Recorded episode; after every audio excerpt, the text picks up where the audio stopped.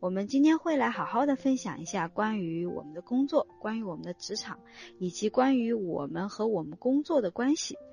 就像我们在庆祝课上有一个专门的板块来谈金钱里面所提到过的，当我们再去思考说我们如何能够更好的赚钱的同时，或者是这个前提是我们首先要先去建立好我们和金钱的关系。所以，当我们想要有一个更好的工作，想要去更好的享受我们的工作，想要能够在工作中更好的去发挥我们的创造性，那首先我们和我们的工作的关系会变得很重要。那么，首先我们先来去审视一下，你目前和你工作的关系是什么样的？在你成长的过程中，你的父母传递给你的关于工作是一个什么样的形象？当你去回看你小的时候，你的父母。每天回家的时候，他们的状态，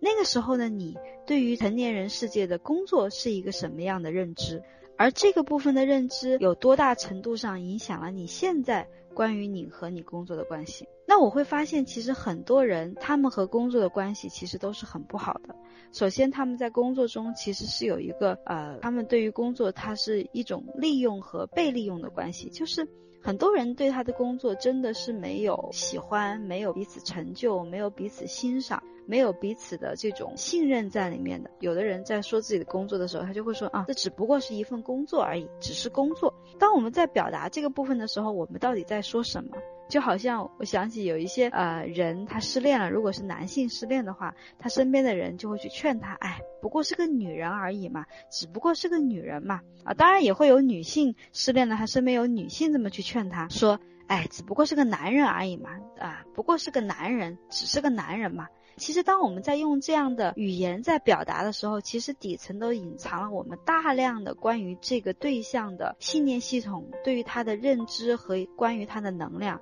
其实，在底层，我们对这个部分是有很多的轻视的。但是，这个轻视它并不是真正意义上的不在意，而是当我们自身的力量感和笃定感不够高的时候。我们觉得我们在这件事情或这个对象上失去了某种掌控感的时候，我们就会通过一种轻视的方式来去回避我们在面对这件事情上的无力感。啊，所以我们就会说啊无所谓了，只是一个工作而已，或者是啊无所谓了，只是一个男人，只是一个女人而已。啊，那其实这本身就是一个对自己的不诚实。所以，当我们开始去学习、去面对我们的工作的时候，首先我们就需要去审视说，在我们的内心深处，当下的这个阶段，我们对我们的工作的感知、感觉和认知，它到底处在一个什么样的状态？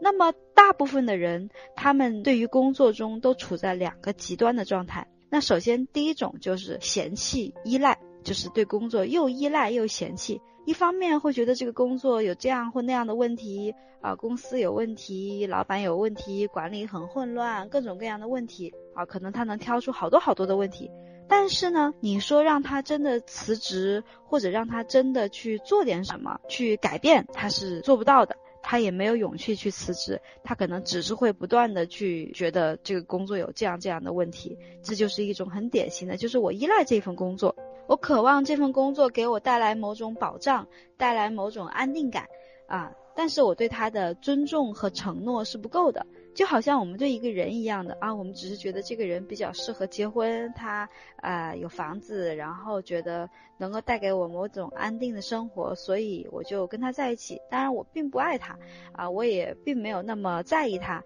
但是我觉得在这个阶段这个人很合适。我很特别想讲，就是一个人他其实他的每一个领域都一定是有相关性的，因为我们是我们生命的创造者。你会发现，如果你真的对自己足够的诚实，你会发现你的工作、你的亲密关系、你的亲子关系、你和金钱的关系、你和你的健康的关系，其实它是完全是一体性的。就是它都有某种固定的代码在里面运作，所以如果我们自己在这个部分的认知和愿意去突破的部分不够的时候，我们总是在外部试图去处理它，你会发现你是很难真正的改变的啊，因为核心是在我们自己。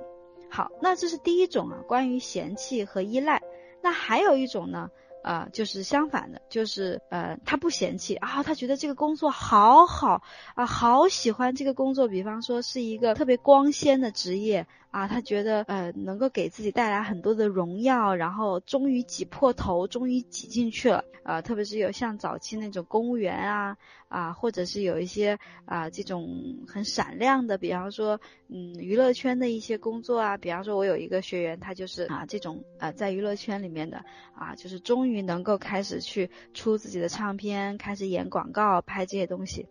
啊，然后他就会发现，在这个圈子里面，首先竞争很激烈，然后能够进来很难。啊，但是他特别特别想要这种工作带给他的那种不灵不灵的感觉，所以在这个过程中，他不是嫌弃的，他是攀附的。好，当他会去攀附的时候，那嫌弃会有依赖，依赖也会产生嫌弃，那攀附就会带来被操控、被控制。就是当他很攀附他的工作的时候，那么他就会变得失去自我，他就会呃在这个过程中，为了得到那个工作带给他的某种权利也好，金钱也好。或者是某种特殊的身份上的优越感和特殊性也好，那么他就会啊，在这个过程中不断的压缩自我，然后去妥协，甚至是去委曲求全，然后不惜去苟且，而且我们都是这样，人类都是这样的。就是我们为了一些事情去压缩自己，然后我们苟且了一回，我们很容易就会有第二回和第三回，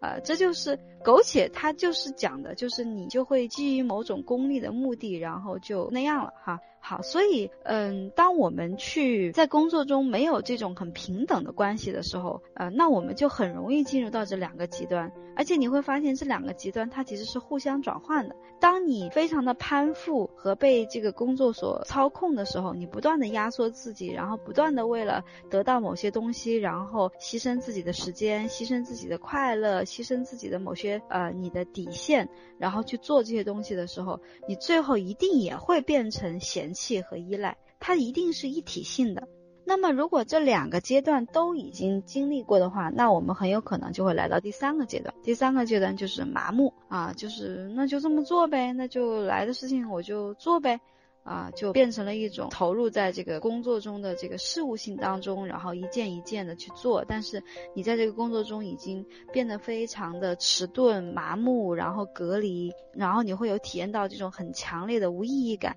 大部分的人，当他们经历了前面这两个阶段之后，他们就会来到了这个阶段。这个阶段就是你每天还是会做你该做的工作，但是你已经找不到丝毫的热情。然后你每天早上起床，真的那种感觉就是像上班就像上坟一样的，就是。心情特别的嗯无意义，然后特别的沉重，然后走到你上班的那个路上的时候，都觉得啊人生都是索然无味的。那这种状态，当然最期待的就是放假啊，最害怕过的就是星期天的下午或者是晚上，因为这个假期这个周末就要结束了。啊，所以，嗯，当我们如果跟工作变成这样的一种状况的时候，首先我们就会要去看说，为什么我们一开始可能你刚刚进入这个工作的时候，你是喜欢他的。啊，你是对他有热情的，为什么做着做着你就把它变成了一个很依赖、很嫌弃，甚至是到最后变成了如同鸡肋一般，然后就会觉得啊索然无味，但是又好像不得不做下去。